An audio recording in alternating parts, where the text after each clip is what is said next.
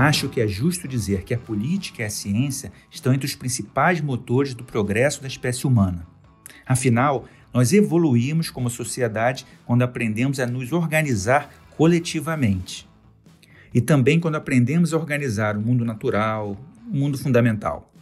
Só que, embora esses sejam campos onde desenvolvemos a vanguarda, eles têm também um lado profundamente retrógrado.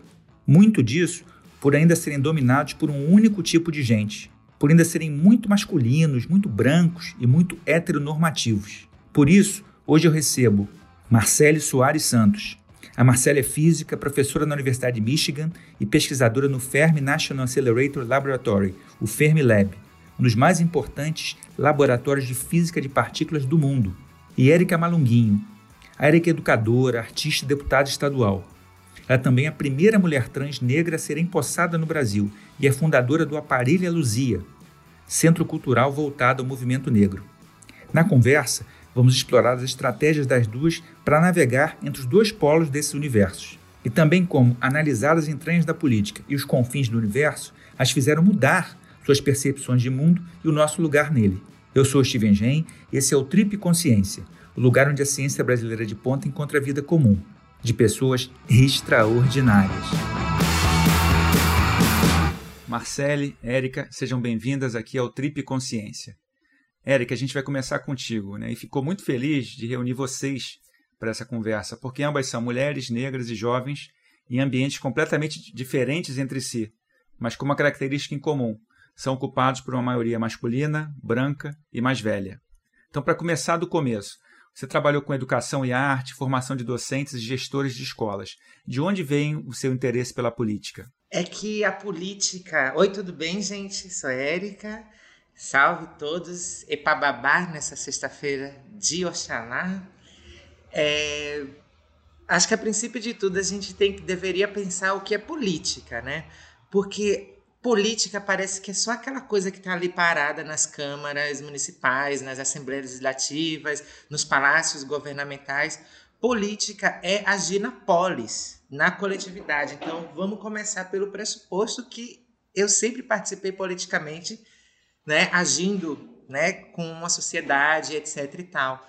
Uma outra coisa importante, assim, do interesse pela política é assim, eu só estou viva porque tinha muita gente política antes de mim para me fazer permanecer viva. Então, assim, eu sou filha linha direta da luta anti da luta abolicionista, sou filha linha direta da luta, luta dos quilombos, sou filha linha direta, enfim, das lutas indígenas e etc. Então, das lutas LGBTs. Então, meu interesse pela política se dá pelo seguinte: a minha vida corresponde à vida de outras pessoas que se sacrificaram e se mantiveram firmes para me para eu permanecer viva. Então começa desse lugar que assim é muito pé no chão.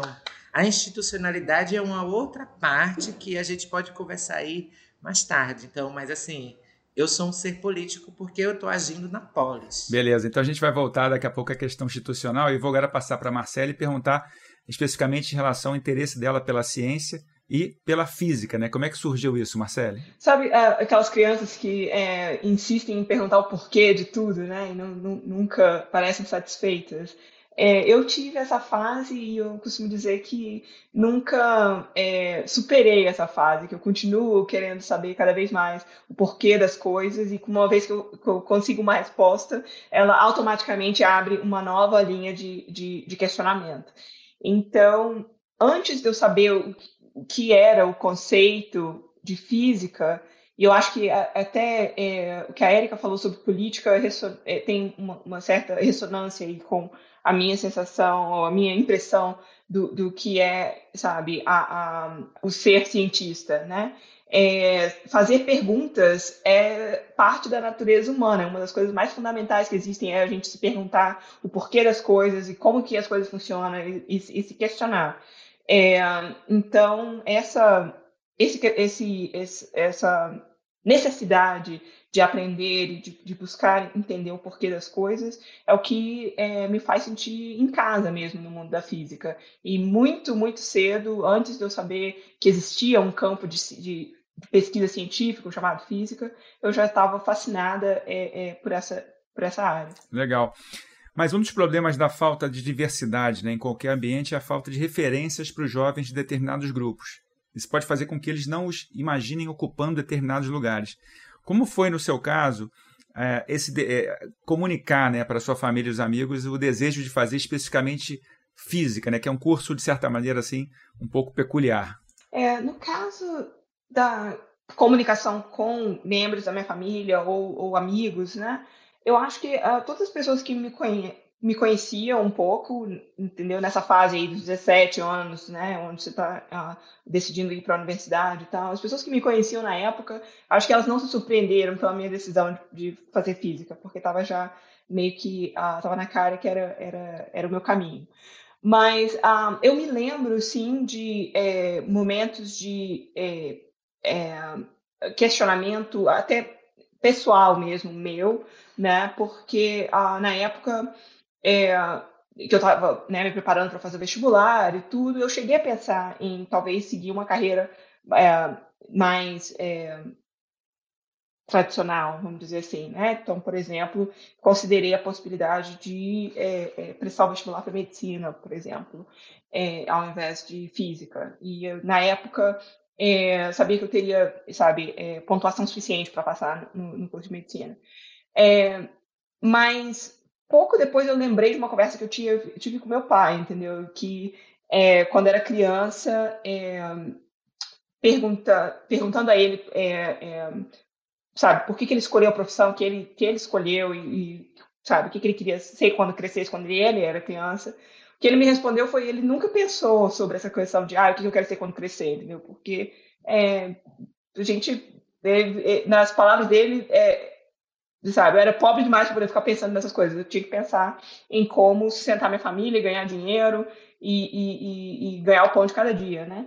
E, isso é, foi uma coisa que me, me motivou, sabe, a é, realmente perseguir o que era o meu sonho mesmo, porque é, eu acho que, em parte, é, sabe, os, os, sacrifícios e as, as, dificuldades que meus, sabe, meus pais enfrentaram, é, eu, eu, é a herança, a maneira que eu tenho de, de é, homenagear isso da, é, é, é, perseguir os sonhos, sabe, que foram possibilitados pelo, pelo, pelo trabalho duro que eles fizeram.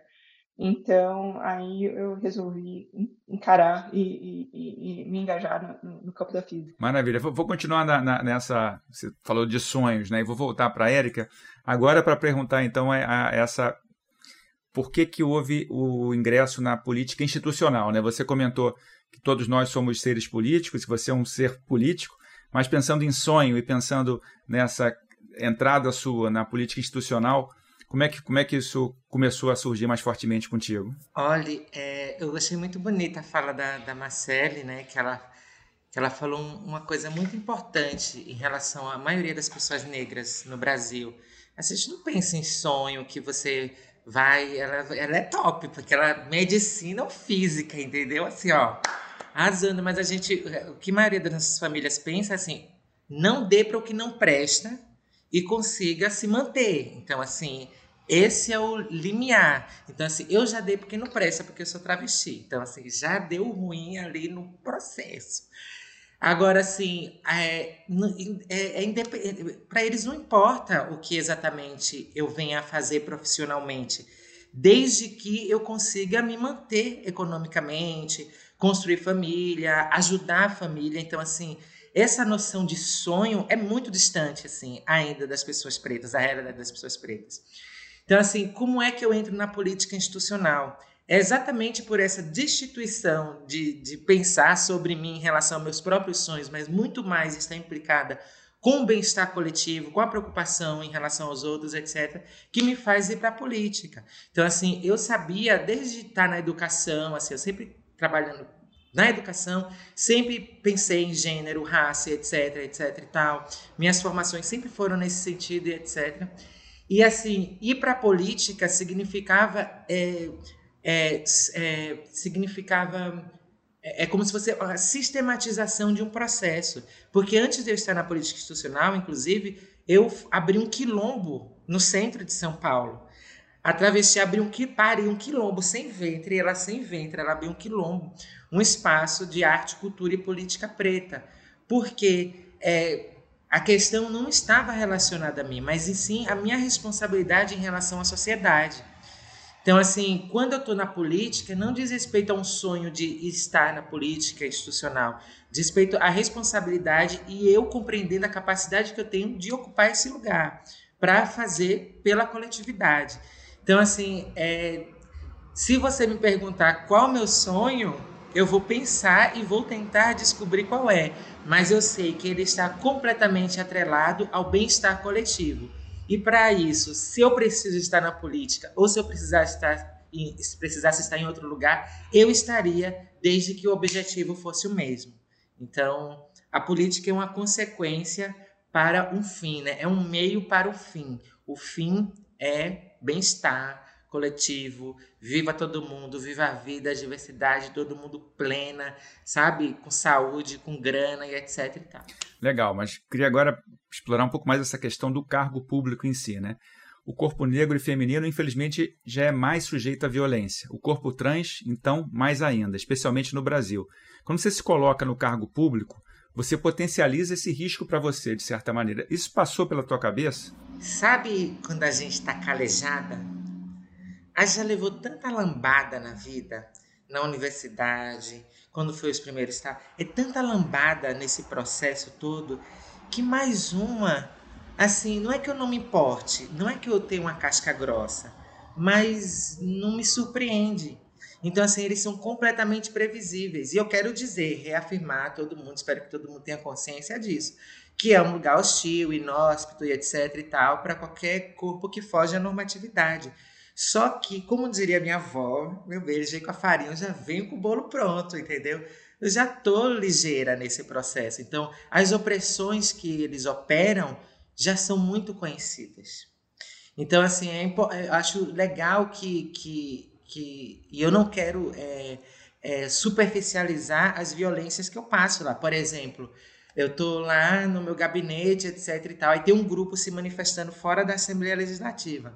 Aí tá lá a galera se manifestando. E quando eles me veem na janela, um grupo né, é, que é que é negacionista, que apoia o presidente Bolsonaro tal, não sei. Quando me viram passando na janela, falaram: Paulo Freire faz as crianças se tornarem aberrações transexuais. É óbvio que isso mexe comigo. É óbvio que mexe comigo quando um deputado usa o, o a tribuna para falar, por exemplo, é, se minha mãe ou minha irmã encontrar uma travesti no banheiro, eu tiro a tapa e chamo a polícia. Óbvio que isso mexe comigo, né? É óbvio. E aí, tanto mexe comigo essa, essa, essa violência mais esdrúxula, sabe? Mais, mais rasa, né? Porque é raso isso, né? A pessoa dá um texto desse, quer dizer que ela tá no nível ali básico, assim, de, de responder, é, vomitar ali, não consegue nem filtrar o sentimento. É, e aí tem as outras que são sofisticadas, né? Que é, por exemplo, todo projeto meu é barrado, o pessoal nem lê. Vê meu nome e acha que é a Revolução Travesti, que está escrito. A Revolução das Freitas Travesti está ali escrito, Tratado de Emancipação. Eles nem leem. Então, assim, e aí o que acontece? Aí ele tem vários entraves na, na, na tramitação. Esse, esse tipo de violência, para mim, é mais, ela é desafiadora, porque é um, é um, é um é, me implica, né, me obriga a fazer aquilo novamente, que é demonstrar a minha capacidade intelectual, de organização, de, de temas diversos, etc. E ajustar isso dentro de um discurso político que prevê que, que que há interlocutores, outras pessoas que leem e que devem ser convencidas. E essas pessoas são completamente distantes da minha vivência, né, do que eu entendo enquanto sociedade. Então, assim, esse é um desafio maior. Mas essas outras violências, de ficar me chamando de traveca, assim, eu vou meter um processo, eu vou dar um texto na cara, eu vou chamar quem deve ser chamado, etc e tal. Porque também eu não posso ficar retrocedendo sabe, dando passo atrás com gente que, enfim, não sabe nem limpar a bunda. Uhum, isso aí. Agora eu vou passar para Marcele. Marcele, eu vou poupar vocês da pergunta óbvia se ser mulher, negra, jovem nesses ambientes atrapalha. mas eu quero saber como vocês lidam com isso, né? Quais são as suas estratégias, Marcele, para navegar nesse ambiente? É difícil, às vezes, articular quais são é, as estratégias, porque muitas delas você desenvolve intuitivamente, né, no cotidiano, sem realmente é, é, é pensar nelas como, como é, sabe, dá a impressão de que você está estrategi é, estrategicamente agindo de uma certa maneira e não, não necessariamente é assim, né? Mas, na minha experiência, coisas que são efetivas em uh, minimizar um pouco né, os, os, esses efeitos é realmente é, buscar excelência acadêmica né, e buscar é, comunicar essa, esse, esse sucesso, né? Ou, ou, comunicar os resultados de uma maneira que é, seja efetiva. Então, uma das coisas que eu, eu notei desde cedo que era é, bastante efetivo, entendeu? Em mudar um pouco a maneira como, como as pessoas me percebem e, e, e facilitar também, abrir portas e tudo, era, é, era isso, era, era ter uma, uma é, capacidade de primeiro, né, de, de ter, ter, realmente excelência no, no, na, no, no, excelência acadêmica em geral, né, que eu acho que no começo se reflete quando você é estudante, é mais nas notas que você tira, né, e tudo, mas também ah, na qualidade do trabalho que eu faço e tudo. E então isso, isso é, é uma das coisas que eu prezo muito e que eu procuro fazer é, com muito cuidado, entendeu? Os, os, trabalhos que eu publico e uh, é, as, as atividades que eu, que eu, que eu persigo na, na área acadêmica. É, e a outra era a capacidade de comunicação, né? Onde é, eu procurei é, aprimorar a minha é, capacidade de comunicar a ciência, comunicar os resultados do que eu estou produzindo é, de uma maneira que fosse é, efetiva. Então, é, essas é, são áreas que eu acho que ajudaram bastante. E a outra coisa também que está é, é tá relacionada a isso foi encontrar pessoas, mentores, né, que não necessariamente se parecem comigo, como você sabe, é, é, o número de pessoas que eu teria disponível se eu fosse procurar pessoas que sejam é, né, do mesmo grupo demográfico que eu, ia ser muito, muito mais difícil. Mas eu acho que há muitas outras pessoas que não são parte desses grupos, mas que estão abertas a é, apoiar e, e um, é, né, dar suporte para uma pessoa que, te, que, que seja motivada é, é, a, perseguir essa, essa, essa, trajetória. Então, identificar essas pessoas e trabalhar, procurar trabalhar com elas é, foi outra coisa que é, me ajudou muito. E, então, essas são as, as, as, três avenidas aí que eu tento procurar procuro perseguir. Legal, Marcele. Érica, e vou fazer a mesma pergunta para você em relação às suas estratégias para navegar dentro da LESP. Você já contou um pouquinho, mas é, acho que seria interessante até depois da, da, da resposta da Marcele, como é que você faz isso lá? Tem uma coisa interessante, Marcele, é uma coisa, né? Porque a gente parece viver no mesmo navio, né?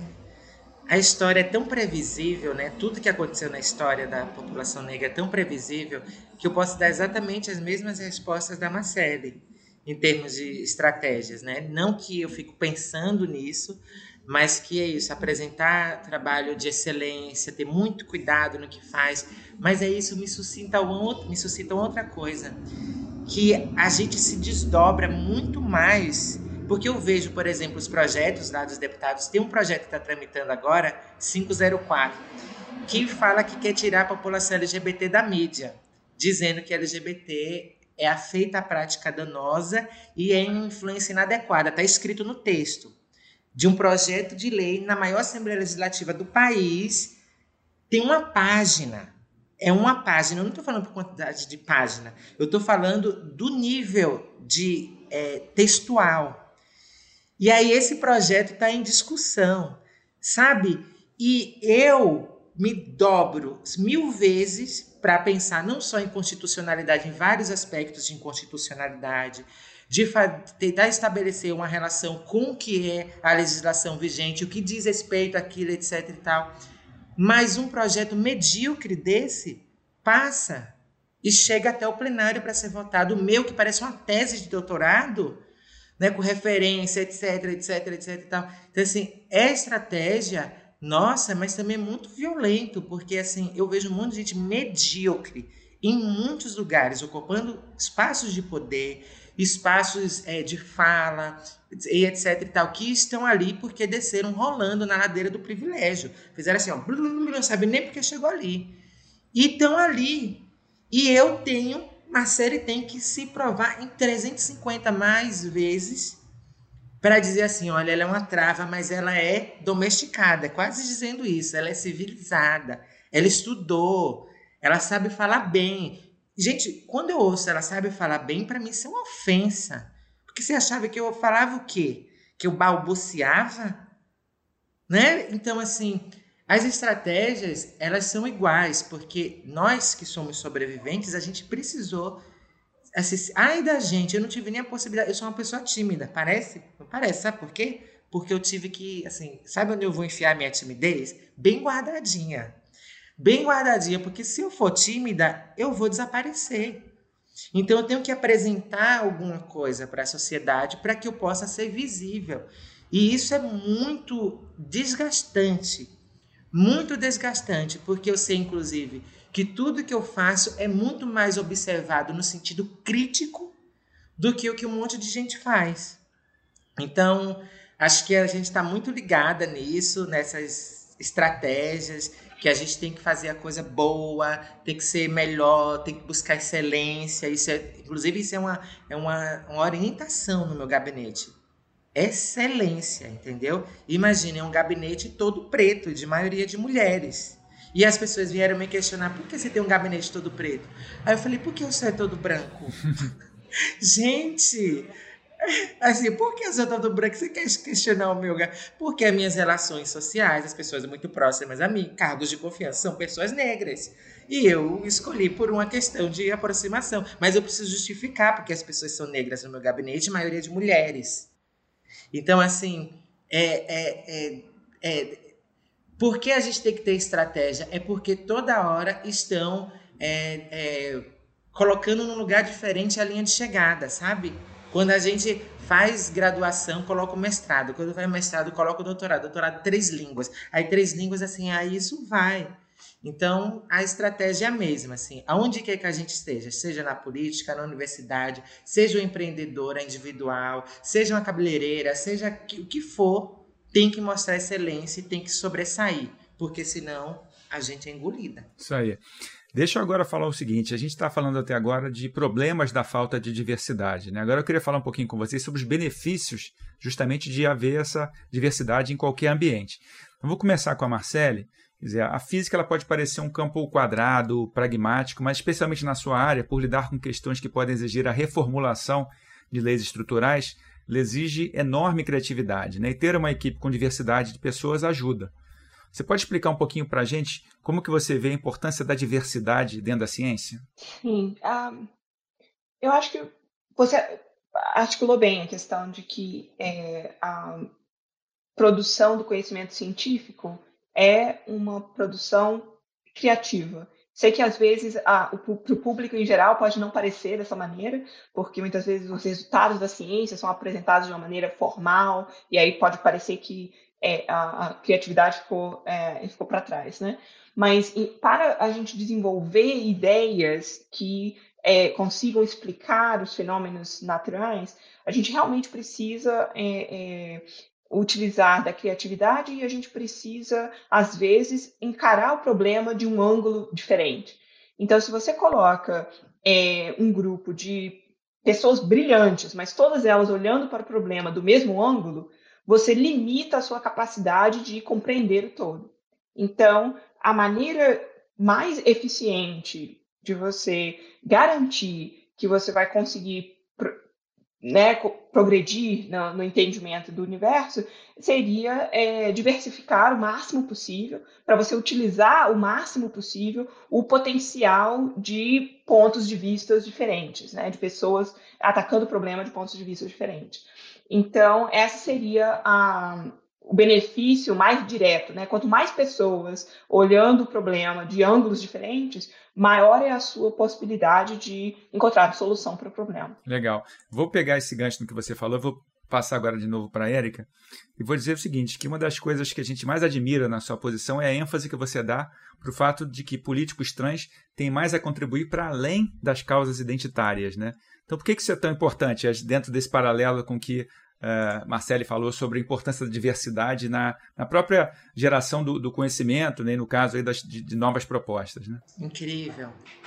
É, é que assim, o registro, a identidade, né, a identidade, seja ela étnica, seja ela de gênero, ela não corresponde a uma forma apenas. Ela é uma forma, mas ela é um conteúdo. Ela, a identidade é um registro, né? É um registro de um conjunto de narrativas. Então, assim, constam numa narrativa de uma pessoa trans inúmeros processos de é, afirmação, de luta contra a normatividade, de autorreconhecimento, de reflexão sobre o binarismo, sobre a oposição homem-mulher cisgênero, sobre não se ver nesse processo. Idem, por exemplo, a identidade étnico-racial. A identidade negra no Brasil diz respeito a um se tornar pessoa negra no sentido de que em África ninguém ficava falando, ei, Senegal, você é preta, Nigéria, você é preta, todo mundo era preto. Né? A gente se torna negra e negro num processo histórico escravagista, e aí tem um processo de abolição, tem um processo né, de emancipação dos quilombos, etc. Esse é o registro que constrói essa identidade e essa outra identidade, são registros. E, inegavelmente, esses registros eles não estão apoiados só naquilo que eles é, dialogam, que é a construção da própria identidade.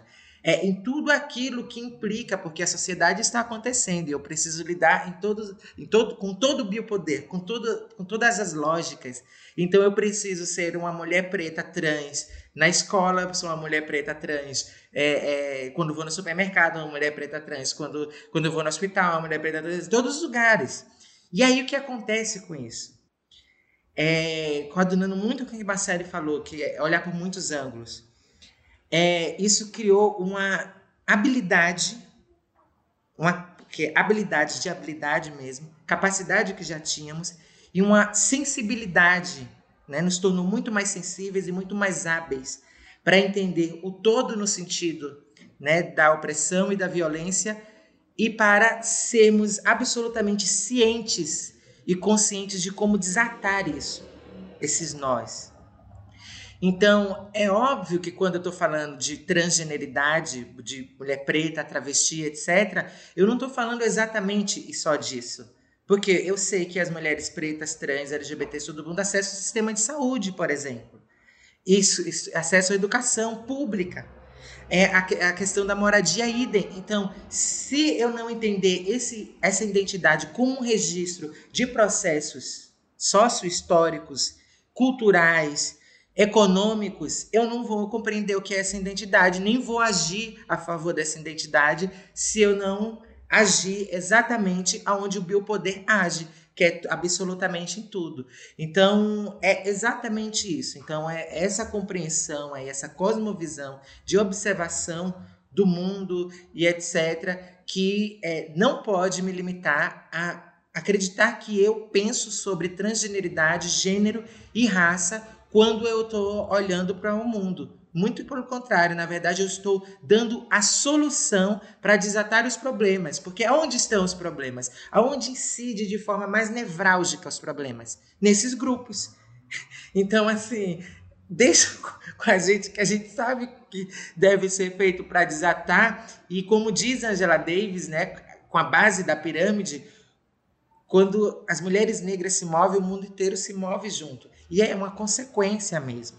Se a gente está falando assim de bem-estar social, bem-estar coletivo, sociabilidade saudável, a gente está olhando, se a gente está no Brasil, a gente está olhando para a fome, a gente está olhando para a miséria, para a moradia precária, para mortalidade, índice de criminalidade e mortalidade de juventude negra, de travestista, não sei o quê. Então, isso precisa parar para que o todo aconteça pleno. Então, assim, é sobre isso, sabe? Legal. Não sei se foi ou não foi, Brasil. Foi, foi. Tá bom. então agora vamos continuar sobre as observações do mundo. Agora eu vou fazer um desafio com a Marcela, que não é bem um desafio, vou, é um pedido que eu vou fazer para ela, que é para você explicar, Marcela, aqui para os leigos, né, o seu trabalho. Mas antes da gente falar especificamente do seu trabalho, eu queria que você pudesse, se você conseguisse explicar em uma frase o que, que são ondas gravitacionais? Ah, ok. Não, essa parte é fácil. Misericórdia.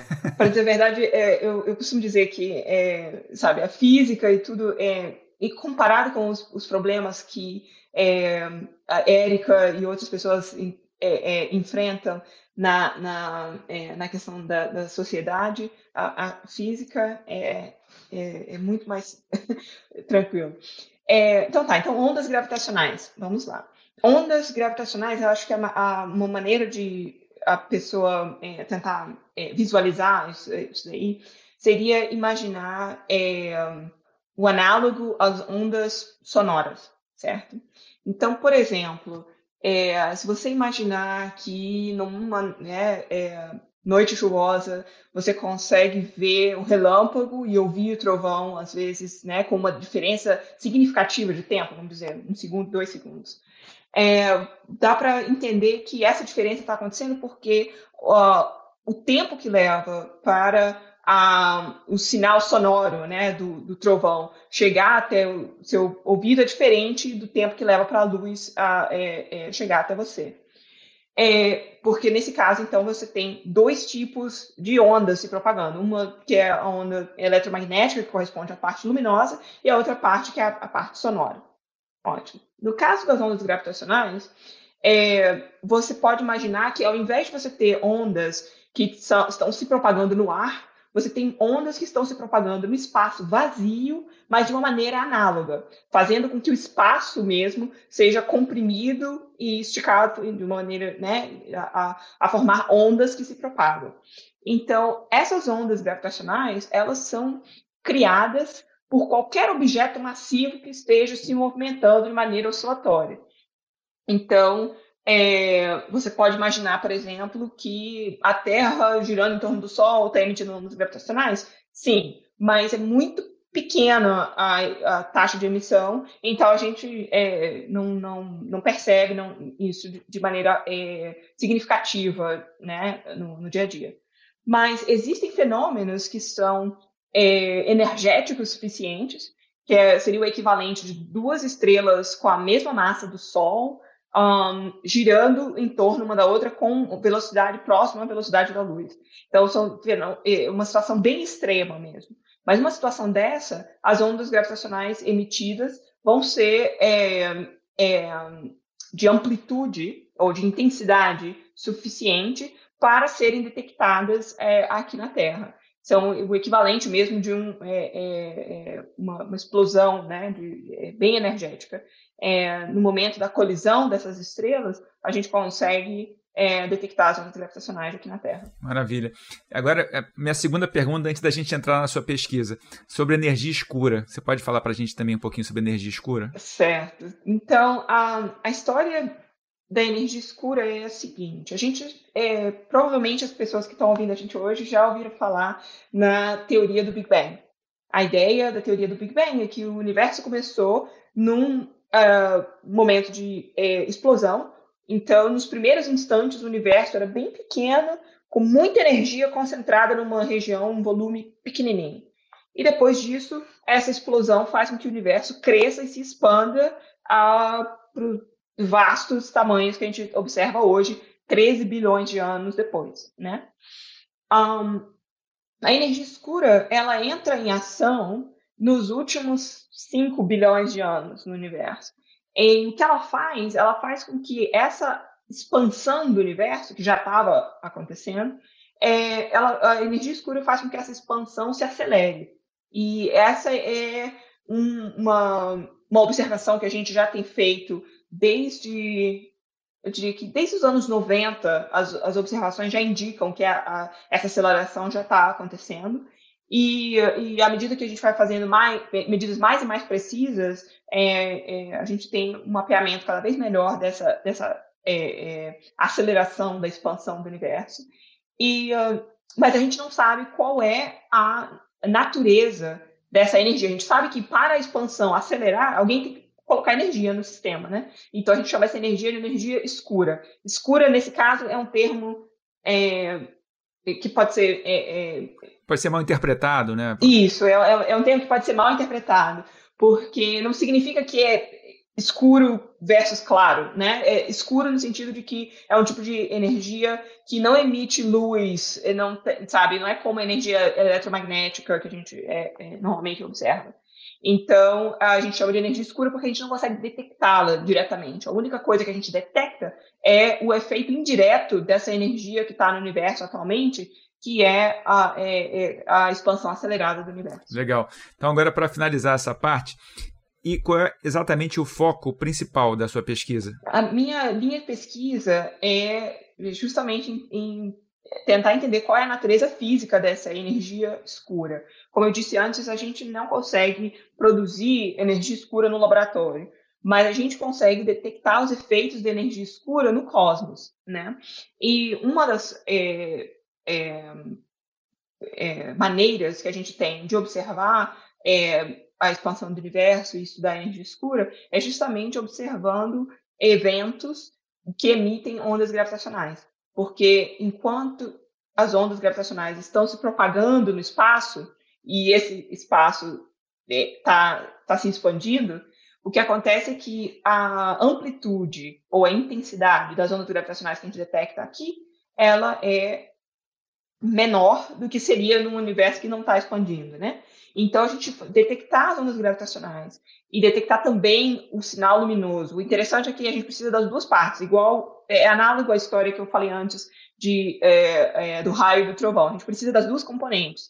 Um, então, no meu caso, eu trabalho com telescópios, com, com grandes espelhos óticos, né? Que vão a, permitir que a gente detecte o sinal luminoso correspondente às ondas gravitacionais. Então, os detectores de ondas gravitacionais seriam como nossos ouvidos, né? Que é, detecta o, o, o, é, o trovão e com isso você sabe dizer, por exemplo, que aconteceu numa certa região do céu. E aí o que a gente faz é apontar o telescópio naquela região e procurar o sinal luminoso correspondente. Essa é, é uma das, é, das, principais atividades que a gente faz, que é, é como procurar uma agulha no palheiro, porque, obviamente, que no céu existem muitos é, é, objetos luminosos e, e, a gente tem que distinguir entre ah, todos esses milhões de objetos, quais que, ah, é, qual que é o, o, objeto correspondente ao sinal que a gente detectou de ondas gravitacionais. Sensacional, Marcele. Obrigado. Vamos passar agora para a Érica para explorar um pouquinho também do, do, dos espaços, né? outros tipos de espaço, mas que a Érica está tá envolvida aí né, na questão dos espaços culturais. Né? Então, queria que você falasse um pouquinho, para quem não conhece, sobre o Aparelha Luzia, que é um dos espaços culturais mais importantes do movimento negro paulistano. Ah, eu preciso falar uma coisa para Marcele antes, que eu fiquei pirada aqui, né? Física é uma coisa muito incrível. Ah, eu fiquei aqui eu te ouvindo também, enfim. Mas vamos lá, Aparelha Luzia. Aparelha Luzia é um espaço, um dos espaços mais importantes da população negra, não só no Brasil, mas ele é frequentado pela população negra do mundo inteiro. Europa, Estados Unidos, África, América Latina, né? Todos é, é, é, roteiro obrigatório. E do Brasil, tudo que é lugar que você imaginar, quebradas diversas, cidades diversas, enfim. A Aparelho Luzia eu chamo de. Ele é um espaço de arte, cultura e política preta. Eu chamo de bioma das intelectualidades negras. É, ele tem uma perspectiva, né? Ele, ele Aparelhos é uma sistematização, retoma de um processo histórico, de indignações que eu já tinha, né? E, e, não as via é, em processo de resolução. Então eu, desculpa, eu percebi que só poderia ser possível se eu mesma criasse um lugar, porque estava tudo na minha cabeça. E aí Aparelho é esse território, né? Uma grande, grande plataforma que trabalha cosmogonicamente, né, a partir de uma cosmovisão, no qual a arte, a cultura e a política são vetores, mas ela é, fala sobre saúde, ela traz debates sobre saúde, tem um quilombo da saúde, ela fala sobre, sobre paternidade, sobre filosofia diversas, sobre é, religião em diversas ordens, tudo baseado no fundamento da negritude. Então, né, economia, enfim, tudo que você imaginar, cinema, enfim, as linguagens artísticas todas. E tudo isso é essa cosmovisão pensando, é, pelo, vetorizada por, por, por, essa ideia de arte, cultura e política, que é a forma mais fácil de comunicar. E aí, por que eu falo cosmovisão? Porque, assim como as sociedades não ocidentais, não há dissociação né, na construção dos saberes e da própria é, do próprio saber fazer existir. Né? Os modos de ser, de agir, de fazer são todos interligados. Então, não há de, de dissociar é, filosofia de religião, de maternidade, né, de produção de ciência racional, né, de, enfim, de música, de intelectualidade, enfim, porque tudo isso está se, se corresponde, na verdade, numa relação de interdependência, né? Então, a paralelologia é esse lugar aí que, que tem isso no cerne, né, como, como propulsor intelectual, a propulsão, propulsão intelectual é essa, e na prática é, acontece inúmeros eventos, acontecia né, antes da pandemia, e aí, desde shows musicais, lançamentos de livro, debates infinitos sobre inúmeros assuntos, é, enfim, muita coisa, a gastronomia, festas, etc e tal. É, um, é, um, é uma experiência estética que é, é, que é muito interessante, digamos assim, porque também as pessoas estão dentro de uma instalação. O aparelho é uma grande obra de arte, então as pessoas adentram essa obra e vivem é, inúmeras experiências. Importante dizer né, que tudo ali que é feito, movimentado e construído é por pessoas pretas, é, numa tratativa, inclusive, de, de educar né? o país, dizer assim, porque eu, digo assim, a paralisia é um erro, é um erro, é um erro do ponto de vista, é um erro do ponto de vista das humanidades, mas é um acerto do ponto de vista de como as humanidades organizaram sua sociabilidade, nos obrigar a resistir. Chato isso, cansa mas é este erro necessário. Legal, muito bom, Érica. A gente já está chegando praticamente no final, né? Então, vão ter só mais duas perguntinhas agora, que são perguntas assim um pouco mais filosóficas, né? Então, vou começar com a Érica. É, a gente leu uma matéria na qual você falava que virou ateia com 10 anos, embora hoje você não seja mais, né? Isso fez a gente pensar se a sua atuação nos anos recentes, desde que você veio para São Paulo, convivendo tanto com a vanguarda quanto que há, com o que há de mais atrasado, se isso mudou a maneira como você vê o mundo e o nosso lugar no mundo. Como é que você interpreta, né, dentro da tua trajetória, o olhar sobre o mundo e sobre você dentro do mundo? Foi, né? Foi lá dentro, né? é, eu falei várias vezes aqui nesse encontro a palavra sistematização. É, eu tenho uma tendência a sistematizar, organizar as coisas na, nas ideias, né, no corpo, mente, espírito e é, tomar decisões, né, seguir caminhos e etc e tal. Então, é, esse ser que eu sou é realmente uma síntese de muita coisa do que eu vivi e do que eu não vivi né, do que eu ouvi, do que eu aprendi e me foi contado, me foi transmitido no sentido familiar, no sentido de pesquisa, estudo e no sentido do que vivi. É muito importante dizer que essa vanguarda que sou ou que faço parte, ela diz respeito a uma questão muito inicial, por exemplo, em Recife, de minha família estar é, tá no bairro mais negro de Recife, como primeiro terreiro de candomblé do estado de Pernambuco, que tem, um, que tem um grupo, que, que tem um dos maiores expoentes da cultura indígena, que são os caboclinhos, que tem maracatu, que tem escola de samba, que eu vi travesti a primeira vez num grupo de maracatu, que eu via orquestras passarem na frente da minha casa, que eram as orquestras de frevo, com inúmeros instrumentos. Esse, esse imaginário, essa imagem de muitas fantasias, de muitas é, profundidades, né? De ser pessoa e de, e de se vestir de pessoas e de personagens e que dizem sobre uma história. Isso faz muita diferença na minha vida. Né? O que, o que, o que é, corresponde exatamente ao que eu sou hoje. São Paulo, e aí nesse sentido histórico, falando Recife, São Paulo, nem estou falando de outras partes, estou falando dessa matéria mesmo, é, é, me ajudou inclusive a perceber o que eu não sou. É o efeito avesso do avesso do avesso do avesso, como diria Caetano. Né? Então, é, me colocou numa oposição muito positiva, digamos assim, né? de que é, eu ser estrangeira me afirmava num lugar muito importante. Quem fala muito disso também é Stuart Hall, né? sobre a estrangeiridade e, e o Eduardo Said como a estrangeiridade ela nos é, dimensiona numa outra dimensão, né? nos coloca numa outra dimensão da, da existência, né? de, de, de ser quem somos. Então, eu, eu, acho que tinha mais uma pergunta. Você falou assim, viver entre a vanguarda e a coisa, né? Isso, porque a ideia era saber, que você já respondeu muito bem, né? A sua perspectiva enquanto pessoa no mundo e também o, o, olhar que você vê que mundo é esse né, que a gente está vivendo. De certa maneira você já, já respondeu, mas se quiser sim, elaborar mais um pouquinho. Sim. E aí eu vejo que é, de, dentro disso tudo, né?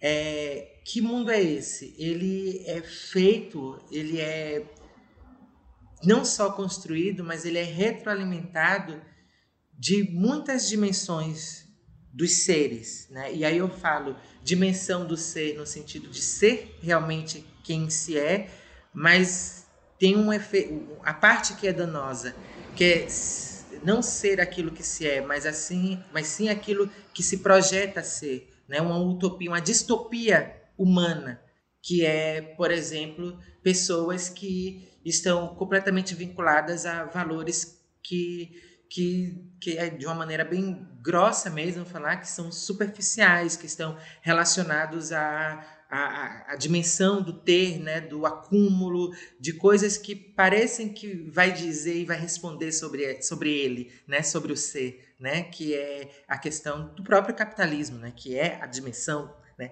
É a resolução do capitalismo, a própria propriedade privada e a dimensão em torno desse lucro. Então, é, eu acho que esse mundo ele é feito disso, né? De quem é e de quem tem. Às vezes é, essas coisas se coadunam, mas pou, pouquíssimo.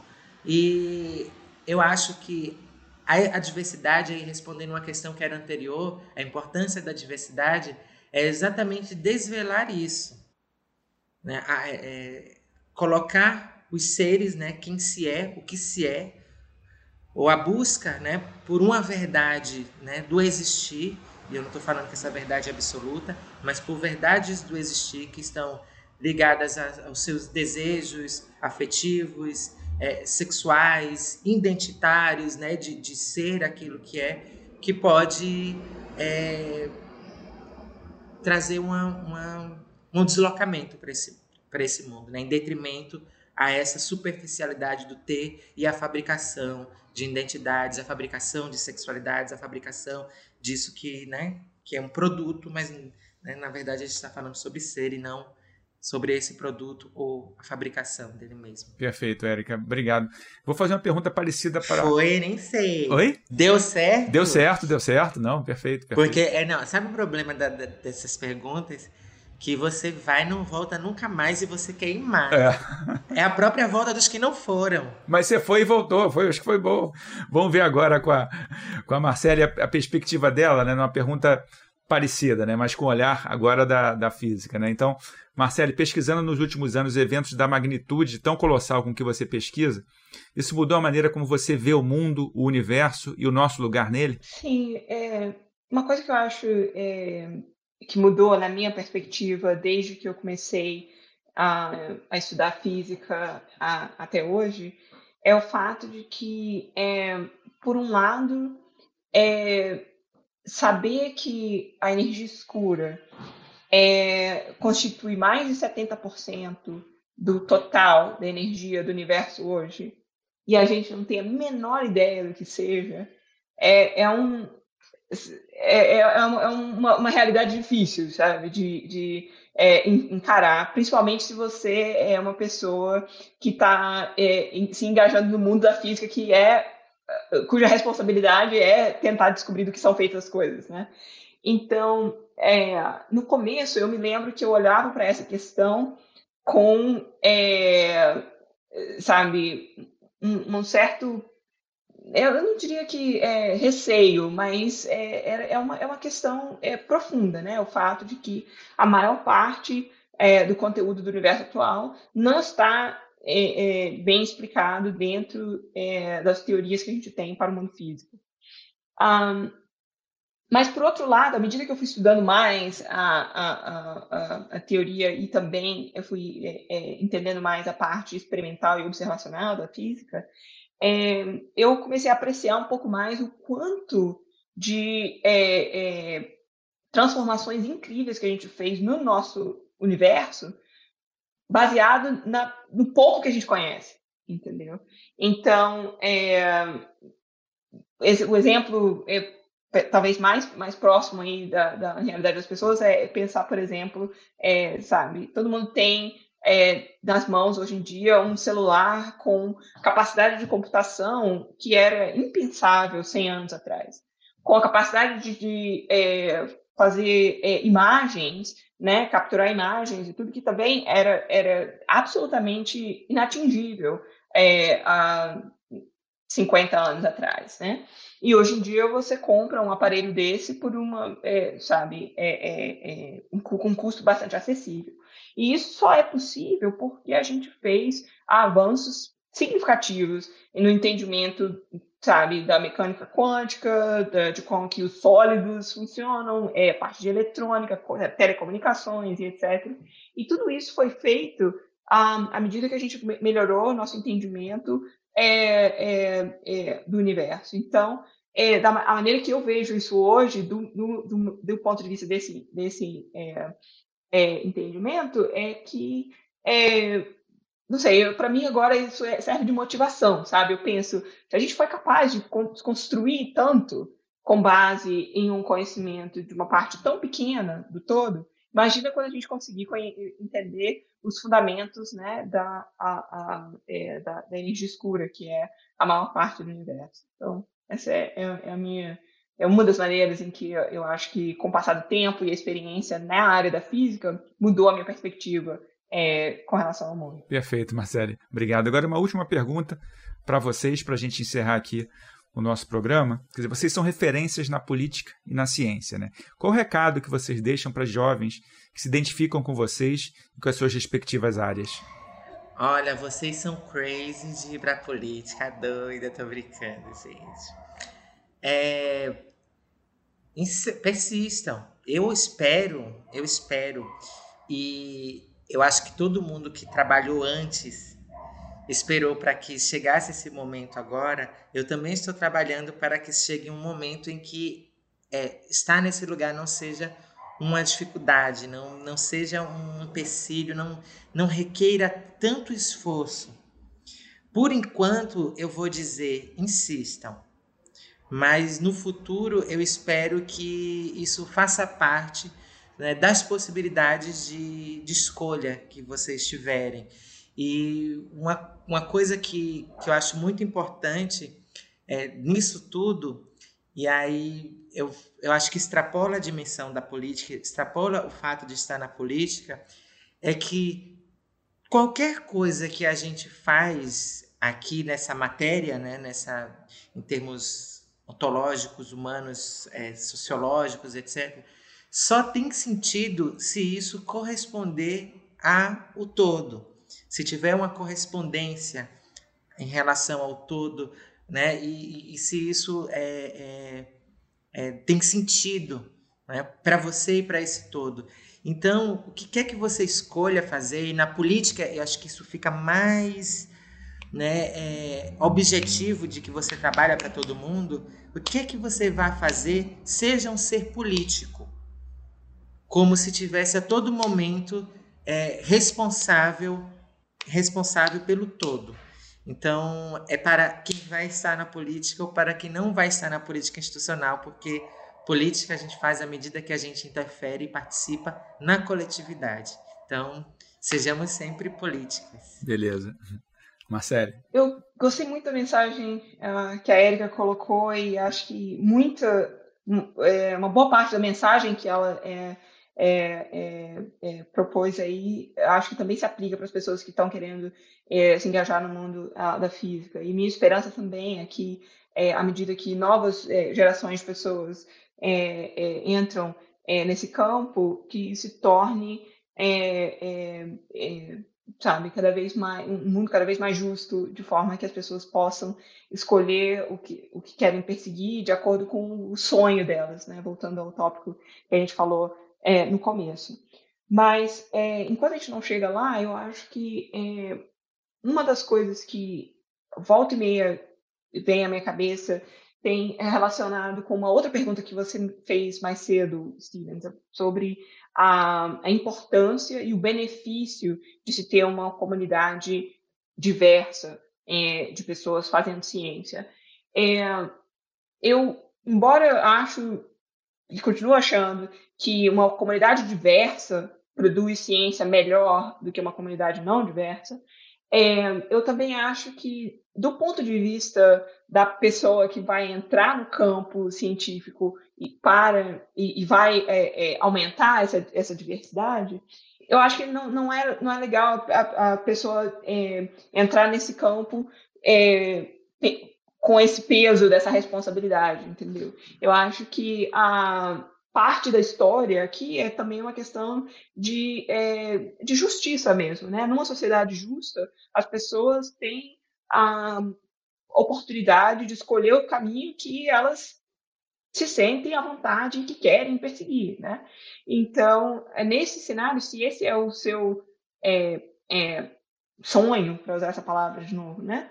É, e esse é o caminho que você quer, eu acho que é, não não é justo exigir que é, você fique o tempo todo procurando, ah, não, qual é a contribuição única que eu, minha, meu ponto de vista está trazendo, né? Porque é, isso tira um pouco do, da, da, da, parte divertida da história, né? Que é realmente é, você é, se engajar em, na, no, no, no, mundo da ciência, escolher a trajetória, escolher a pergunta que você quer, é, né? No meu caso, energia escura é a, a pergunta que eu quero responder, mas é, não, não vai necessariamente ser a mesma para todo mundo. Então, essa é, é, a minha principal mensagem. Eu acho que as pessoas têm que, na medida do possível, é, procurar também é, é, essa leveza de, de, de se engajar na, na, na, ciência e se permitir é, desconectar um pouco das, das questões difíceis do mundo e, e, e, e ter prazer na parte a, na parte bacana do ciência. Legal. Marcele, Érica, muito obrigado pela participação aqui no Trip Consciência. Tá, obrigada.